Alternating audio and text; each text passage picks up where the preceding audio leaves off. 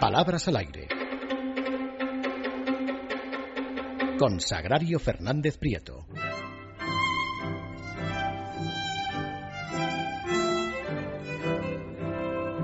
Bueno, pues ya estamos de regreso. Ha llegado Doña Sagrario. Muy buenas noches, Doña Sagrario. Muy buenas noches, don César. A ver, Eh, voy a empezar con una señora en una entrevista que dijo, no hay que estar tan preocupados, hay que dejarse llevar por los cantos de las sirenas y relajarse un poco.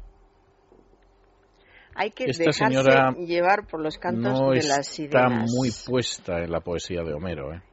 Bueno, nada, pero eso no podría ser, o es de hecho secundario. No tienen ni idea de lo que significa el canto de las sirenas. Nada, el idea. canto de las sirenas es cuando, eh, mediante halagos o Pero cualquier otro, otro recurso, se quiere que alguien haga algo interesadamente. Es, así es como lo utilizamos ahora, la expresión. Y en la mitología en la mitología griega clásica, las sirenas habitaban en una isla desconocida del Mediterráneo cantaban de una forma maravillosa, eran hermosísimas, por supuesto, y los marineros, cuando las escuchaban, dirigían hacia allí sus barcos porque querían ver a las sirenas, naturalmente. Entonces los barcos chocaban contra las rocas y morían ahogados, que era lo que pretendían las Las sirenas. sirenas, sí. Y- Más que la forma, era la capacidad de seducción, ¿eh? Por Sí, luego pero la es- forma que sí. aparece no está tan claro, ¿eh? Sí, pero ellos, bueno, se dejaban eh, seducir por la voz y la imagen que tenía de lo cómo podía ser la sirena, porque se contaban eh, historias. Y en, eh, en Homero, que esto es, eh, es muy conocido, Claro. cuando, o- cuando vuelve a casa Ulises, después de haber acabado la guerra de Troya, Circe le aconseja que se ate al mástil del barco, que ponga cera en los oídos de, de todos sus marinos y que él se ate al mástil del barco. Así podrá oír el canto de las sirenas, pero no podrá ser arrastrado por él, porque si es arrastrado por el canto de las sirenas, quiere decir que va a morir. Luego, ser arras- arrastrado por por el canto o seguir el canto de las sirenas es algo negativo, mm, se mire como se mire. Es- Aquí es en la antigua que Grecia, se hace atar al mástil y no se tapa los los oídos Claro, con claro, por cera eso- para poder escuchar él, claro. Claro, pero se lo dice la misma Circe, se, lo, se lo dice. De esa manera podrás escucharlas, pero no podrás ir detrás de ellas. Mientras Eso que el era- resto de la tripulación sí les sella los Claro, oídos. ni escuchaba ni, ni nada, por, por algo. Que uno dice, si no ha leído a Homero, por lo visto, por lo menos que haya visto a Kirk Douglas. Nada, ni por Tampoco, esas, ¿eh? tampoco. Hay gente... Tampoco. Pues para esta señora lo del canto de las sirenas debe ser a lo mejor eh, sumergirse en un Sí. jacuzzi y poner música agradable sí. y entonces te relajas Mal. y así te olvidas de, de todos los problemas. A ver, ¿qué más? En fin, la colaboradora de un programa de televisión. No hablo de nadie en particular, estoy hablando en genérico. En genérico. genérico tiene tres acepciones, lo que es común a varias especies. Medicamento que se comercializa Sí. bajo la denominación de su, pro- de su principio activo. Esto últimamente lo conocemos todos Sí. muchísimo, los genéricos. Esta señora no estaría bajo los efectos de algún genérico y por eso lo decía. No, me- vamos, a, vamos a pensar que no, que era una cosa suya, porque si no vamos a volver a decir lo que dice mucha gente, es que los genéricos no funcionan igual que los otros. Y, y la tercera acepción que es perteneciente o relativo al género. Y cuando se habla de lo que suele ser común, frecuente, usual, pues decimos que hablamos en general o que hablamos de una forma genérica. En general o de forma genérica. En un informativo de radio. El conductor del vehículo murió a causa de un traumati- un traumatismo craneal severo. Esto hace tiempo que quería comentarlo y ahora tengo la ocasión. Se utiliza mucho cuando se habla de enfermedades este adjetivo, severo. Por ejemplo, en este caso, traumatismo craneal severo. Severo es una palabra inglesa, o sea, procede de un calco del inglés que es, se escribe severe, se pronunciaría severe o algo por el estilo. Y eh, en inglés, severe eh, quiere decir grave, intenso, fuerte. Pero para nosotros, severo significa serio, riguroso, austero, de modo que nosotros no tenemos por qué decir un traumatismo craneal severo, diríamos traumatismo craneal grave, grave. Y ocurre cuando se refieren a muchas enfermedades, en los accidentes, se utiliza muchísimo este severo.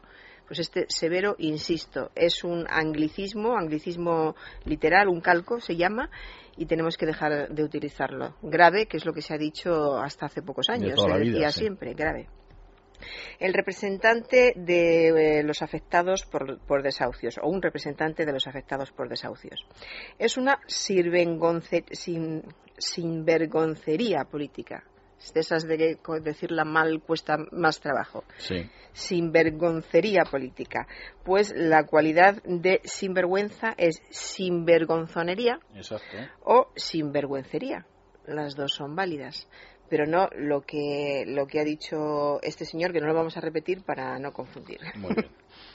Un tertuliano. No hay que ayudar a los bancos, hay que darles árnica. Esto me hace mucha gracia porque lo he escuchado ya más veces. Eh, en este caso, bueno, en muchas ocasiones eh, piensan que dar árnica es como, como dar leña, eh, darles marcha, pero luego darles caña. Pero luego mucha gente también piensa que es envenenar a alguien. Eh, confunden árnica con, o con arsénico seguramente, como, como un veneno. Eh, lo utilizan para decir, habría que acabar con fulanito, hay que darle árnica. Acabar con él a base de árnica como envenenándole, matándole. Pues en fin, pedir árnica, que es pedir árnica, es pedir ayuda o socorro de modo que eh, se, supone que se pide cuando se está en una situación apurada. Cuando a alguien se le da árnica, se le está ayudando que es todo lo contrario de lo que dice este, este señor. No hay que ayudar, además lo dice claramente al principio, no hay que ayudar a los bancos, hay que darles árnica. Y hay que, hay que tenerlo claro. Porque ya le digo, a ver si alguna vez encuentro alguna frase donde lo utilicen con el sentido de, de arsénico, que tiene mucha gracia también. Eh, continúo con una palabra que se dice mal a menudo porque no se quiere, porque mira que es fácil el plural, pero no se dice el plural cuando hablan del cáncer. escuché el otro día, hay cáncer que son curables, en singular. Y he escuchado también, hay cánceres cánceres, cánceres que son curables. Cáncer es una palabra llana, normal, corriente española que forma el plural siguiendo las normas habituales. Singular cáncer, plural cánceres. Cánceres. Si se fija usted, verá cuánta gente hay que no dice cánceres en plural dice, pues eso, o utiliza el singular o, o, esta forma que parece inglesa, cánceres. Reportero en la romería del Rocío. Cienes de personas se agolpan ante la ermita de la Virgen del Rocío. Cienes de personas. Yo esto lo he oído en alguna ocasión, pero es irrepetible la anécdota. Vaya. Pues cien es apócope del adjetivo ciento.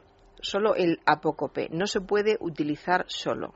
Se utiliza ciento y cuando se, se hace el apócope, apócope cien pero solo nunca. Cientos, o también se puede, cuando se quiere destacar la, situación numérica, cientos y cientos, que se utiliza mucho, cientos y cientos de personas se reunieron en tal sitio. Un tertuliano sobre la crisis económica. A día de hoy ni vislumbramos la luz al final del túnel. A día de hoy es algo que he comentado varias veces, pero se sigue utilizando y se sigue utilizando mal se utiliza muchísimo, sobre todo entre políticos y periodistas. Les gusta muchísimo este a día de hoy. Eh, es un galicismo y es un galicismo del que no tenemos ninguna necesidad. Podemos decir hoy por hoy, hasta hoy, hasta ahora, hasta este momento, hoy simplemente. No tenemos ninguna necesidad de este a día de hoy o al día de hoy. Un caso, mejor dicho, dos de leísmo la presentadora de un programa de radio primero, el resto de implicados se han puesto de acuerdo para mentir e implicarle a ella, e implicarle a ella. El otro caso es del colaborador de un concurso. El director le llamó vaga. Eh, implicarle y le llamó vaga. Uso incorrecto de le o les cuando están en función de complemento directo en lugar de lo, la, los y las que son los que tienen que ir cuando hay función de complemento directo. Así que habría que decir para mentirla e implicarla a ella y el director la llamó vaga. Muy bien, pues... pues y acabo, es un momentito, es Bien. un momentito, me lo ha mandado un oyente y es la fotografía de un cartel que han colocado en una universidad del norte de España Vale. donde van a celebrar la fiesta de la cerveza. Y debajo de la fiesta de la cerveza vienen unos números de teléfono donde se puede llamar y dice hasta las dos y ese hasta sin H. Bueno, es En, el hall de, en el hall de una universidad. No, no me Nada más. sorprende tal y como está la Universidad Española ahora. Muchísimas A gracias. usted. Y nosotros hacemos una pausa y regresamos con nuestro invitado y nuestra tertulia de análisis político.